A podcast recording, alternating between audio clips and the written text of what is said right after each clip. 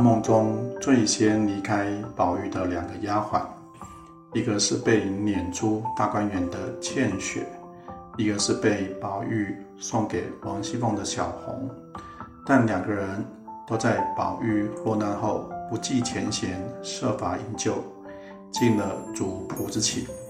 小红原来是一个不受重视的打杂丫头，究竟她是如何抓住机会展现才华，进而成为凤姐身边的得力干将呢？以下请听败家女一一诉说，娓娓道来。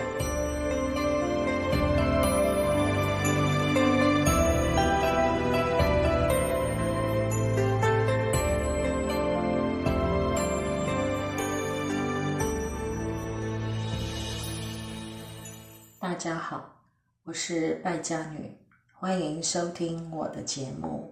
小红是荣国府大管家林之孝的女儿，本名林红玉。她的名字犯了黛玉和宝玉的玉字，因此大家便将玉字隐去，都叫她小红。小红在怡红院中是个连名字宝玉都叫不出来的三等丫鬟，负责院内浇花、喂鸟、烧柴、挑水这些粗活。原本是没有资格晋升服侍宝玉的，但在第二十四回，贾宝玉从北境王府回来，平日服侍的丫鬟刚好一个都不在。宝玉想喝水，没人答应。小红于是进来替他倒了茶水，在宝玉面前有了第一次露脸的机会。宝玉天生是个颜控，喜欢青春貌美的女孩。他看小红头发乌黑，脸面容长，身材细巧，穿着半新不旧的衣裳。倒也还算俏丽干净，便忍不住和他多攀聊了几句。没想到这个举措竟然引来大丫头们对小红的一番奚落。原文说：“秋文听了，都脸啐了一口，骂道：‘没脸的下流东西！正经叫你催水去，你说有事。’”倒叫我们去，你可等着做这个巧宗，一里一里的，这不上来了，难道我们倒跟不上你了？你拿镜子照照，也配递茶递水吗？碧痕帮腔道：“明儿我说给他们，凡要茶要水、送东送西的事，咱们都别动。”只叫他去便是了。秋文道：“这么说，不如我们散了，单让他在这屋里吧。不过是倒杯水而已，两人就把话说得这么难听，简直就是职场霸凌。”第二十七回，小红和坠儿从滴翠亭说了悄悄话出来。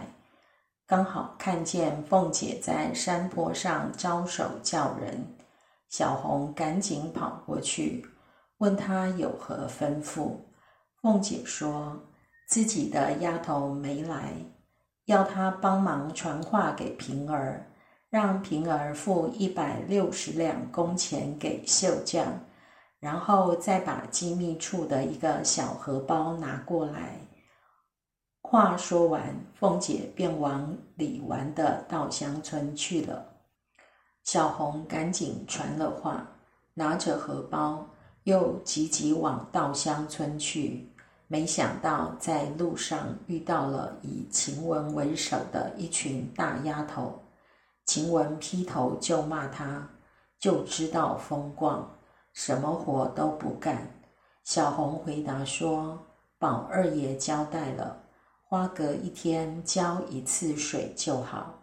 至于鸟雀，一早姐姐还未睡醒，都喂好了。旁边的碧痕起线依然不依不饶，你一言我一语的集体围攻他。小红不疾不徐，也都一一回话，然后把自己手上的荷包举给他们看，说：“凤姐交办的，自己还有事在身。”结果晴雯马上酸言酸语的说：“怪到呢，原来爬上高枝去了，把我们不放在眼里，只不过说了一句话半句话。”就把他高兴成这样，还知不知道自己姓什么叫什么呢？这一遭半遭的，算不得什么。过了之后还得听呢。有本事从今出了这园子，长长远远的在高枝上才算呢。按理来说。小红的父母是王熙凤所倚重的大管家，在贾府里是握有实权的。小红在荣国府的奴仆圈子里，应该是很吃得开，甚至还要被众人时时恭维逢迎才对。怎么怡红院的丫头们却总是排挤她、欺负她呢？这就要从宝玉说起了。晴雯等人皆是自小就随宝玉从绛云轩搬到怡红院的，而小红则是原本就被派在怡红院当差的。因为元妃省亲的需要，大观园里每一处都派了两个婆子、四个丫鬟负责看管打扫。林家父母把女儿安排到这屋里。原本只是想占个凉快的闲缺，却没想到贾元春下旨令年轻的弟弟妹妹们住进大观园，而宝玉偏偏选中了怡红院。这些从前就跟在宝玉身边的丫头，来到新环境，自然要宣示主权，对原本当差的同僚下马威了。话说，小红强忍着委屈，来到凤姐面前回话说：“姐姐说，奶奶刚出来了，他就把银子收了起来，才张才家的来讨，当面称了给他拿去了。”说着，将荷包递了上去，又道：“平姐姐教我回奶奶。”才望儿进来讨奶奶的事下，好往那家子去。平姐姐就把那话按着奶奶的主意打发他去了。凤姐笑道：“他怎么按我的主意打发去了？”红玉道：“平姐姐说，我们奶奶问这里奶奶好，原是我们二爷不在家。”虽然迟了两天，只管请奶奶放心，等吴奶奶好些，我们奶奶还会了吴奶奶来瞧奶奶呢。吴奶奶前儿打发了人来说，舅奶奶带了信来了，问奶奶好，还要和这里的姑奶奶寻两丸延年神验万全丹，若有了。奶奶打发人来，只管送在我们奶奶这里。明儿有人去，就顺路使给那边舅奶奶带去的。这番奶奶说，把李纨都逗笑了。但小红说得明白，凤姐也听得明白，立马对这个口才伶俐的小丫头刮目相看。凤姐连忙道。明儿你服侍我吧，我认你做干女儿，我一调理你就出席了，你可愿意？小红回答：愿不愿意不敢说，只是跟着奶奶学些眉高眼低、大小的事，见识见识。小红借着这段精彩的回话脱颖而出，既谦虚又自信。干净利落又不失条理，深获凤姐的赏识。对小红来说，面对晴雯、秋雯等人的打压，唯有积极另谋出路，才能摆脱在怡红院忍气吞声的日子。他抓住了凤姐给的机会，成功自救，果真攀上高枝。在凤姐的调教下，成为继平儿之后另一个凤姐的得力助手。在我看来，凤姐虽不是一个好相处的老板，却是一个能示人、赏罚分明的老板。相反的，宝玉虽然好相处，却是一个不能示人、感情用事的老板。小红的世界从此不再是怡红院中的莺莺燕燕，而是真真实实的现实世界。它是一匹千里马，需要的只是世人的伯乐。第二十六回，佳慧为赏银的事感到不公，坠儿替他抱不平，小红却说也犯不着气他们。俗话说得好，千里搭长棚，没有不散的筵席。不过三年五载。个人干个人的去了，那时谁还管谁呢？聪明的小红在遭受同才的排挤打压下，还能如此清醒通透，可见她胸襟宽大，目光长远，懂得韬光养晦，等待机会证明自己。至于她和贾云的恋情，也是小红采取主动，贾云在凤姐底下谋事，两人一见钟情，彼此爱慕，却碍于封闭的礼教，难以表白。但暧昧的情愫总在举手投足之间。小红第一次见贾云，便很有心机的吊帕制造机会。然后每每借机眉目传情，最后透过坠儿的牵线交换手帕定情。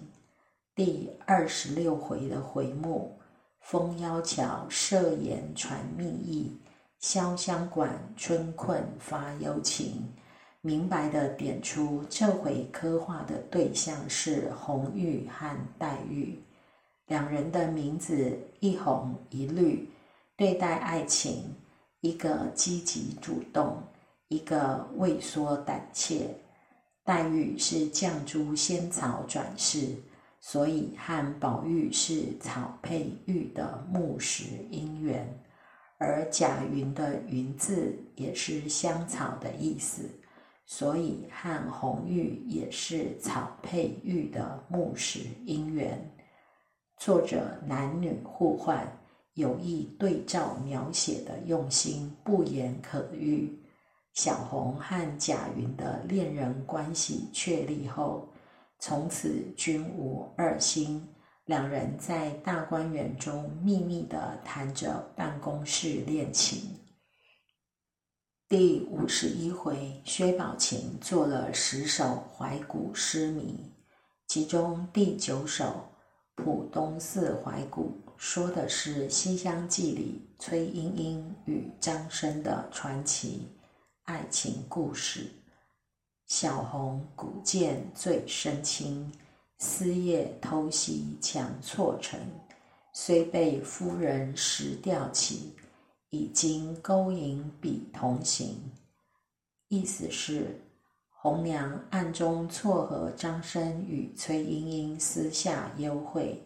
因此受到老夫人的严刑拷问，但此时两人已经生米煮成熟饭，好事成双了。书中并未揭晓谜底，答案因此众说纷纭。而我个人的猜测是指绣春囊，因为绣春囊是用五彩丝线绣出春宫图样的香囊。里面装的大都是媚香、春药之类的药物，暗示男女偷情。和《西厢记》里的这段故事最为吻合。但是这首诗放在《红楼梦》中却另有所指。这里的小红不是《西厢记》里的红娘，而是《红楼梦》里的小红，而且指涉的也并非是他与贾云的私情。据说贾府被抄，宝玉仓皇被捕之际。机警的小红适时替宝玉将通灵宝玉隐藏起来，埋在荣禧堂的穿堂之下，以防奸人趁火打劫。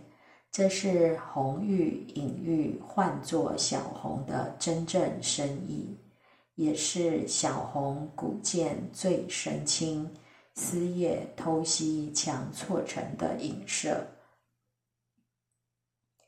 后来，林黛玉中了薛蟠、贾蓉的反间计，误以为小红通敌，才引得贾环、贾蓉这些人回来洗劫贾家，便被当时的宝二奶奶林黛玉吊起来严刑拷问。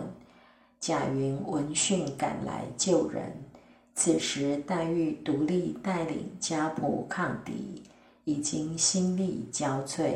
根本无暇再和贾云周旋，于是允诺放人，但不许小红继续留在贾府。小红因此随行贾云离开，这就是虽被夫人使吊起，已经勾引彼同行的影射。然后就是见雪玉神庙之后。小红和贾云来到玉神庙看望凤姐、宝玉，小红便将通灵宝玉的埋藏地点告诉二人。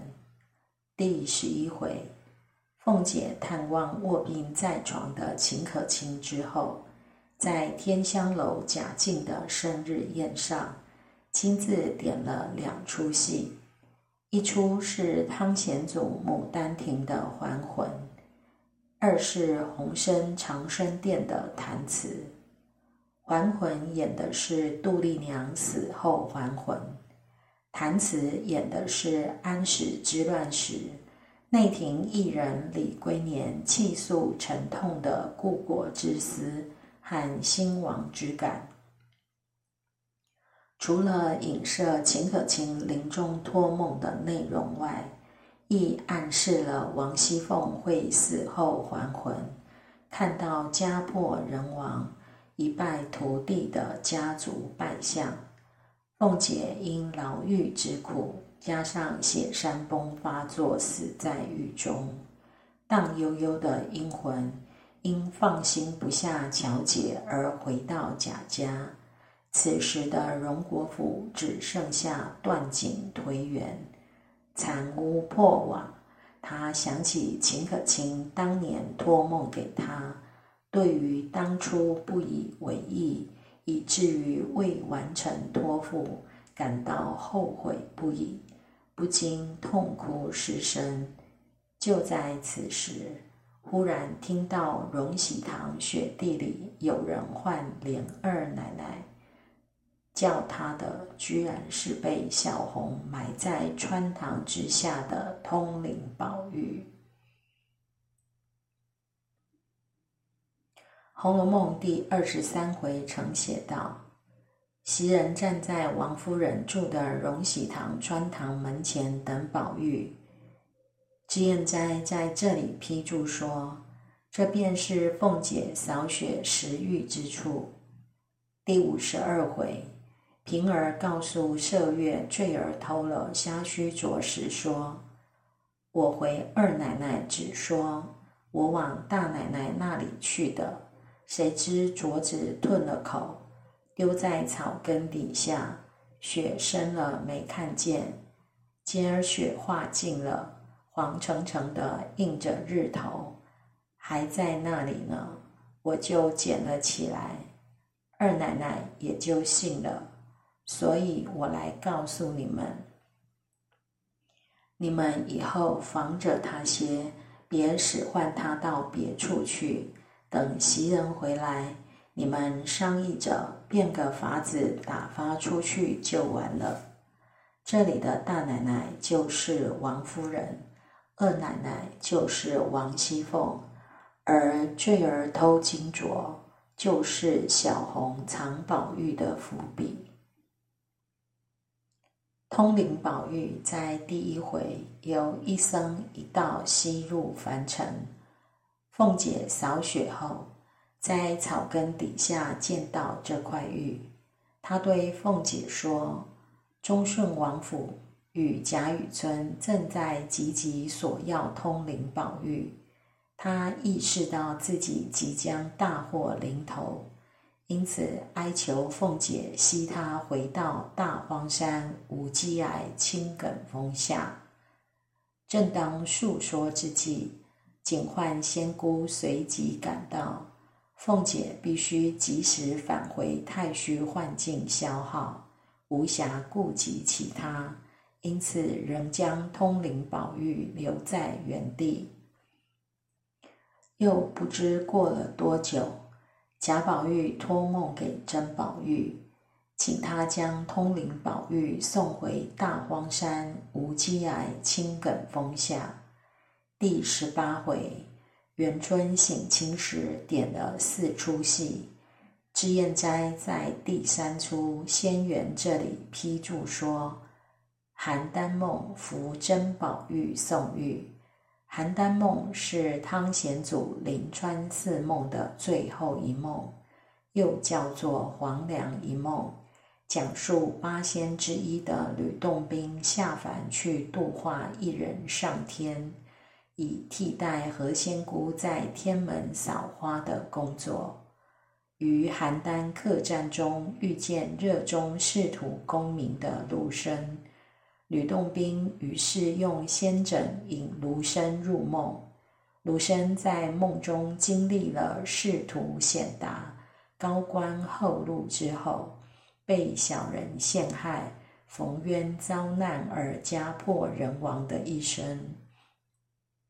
醒来后，发现黄粱米饭还在锅中蒸煮，领悟到人生一梦弹指间。荣华富贵一场空的道理，于是放弃追求经济仕途之心，随吕洞宾升登仙界。邯郸梦中的何仙姑就是薛宝钗，吕洞宾就是贾宝玉。第六十三回写薛宝钗抽了牡丹花签。命方官唱了一段赏花时，这段正是何仙姑焦急等待吕洞宾返回天庭的唱词，隐喻了薛宝钗会在贾宝玉出家后独守空闺，苦等贾宝玉回家，而卢生则是甄宝玉。第五十六回。贾宝玉曾梦到人生经历与他一模一样的甄宝玉，那时作者运用了庄周梦蝶的手法。庄周醒后，不知是庄周梦到了蝴蝶，还是蝴蝶梦到了庄周。同样的，甄宝玉也梦到了贾宝玉，暗示真就是假。假就是真，贾宝玉是神瑛侍者投胎转世的肉身，而甄宝玉则是神瑛侍者幻化的灵魂。宝玉的一生仿佛邯郸梦中唱一个残梦到黄粱的仙缘，看破红尘后的贾宝玉，已随一僧一道返回太虚幻境。肉身已灭，但灵魂尚在人世。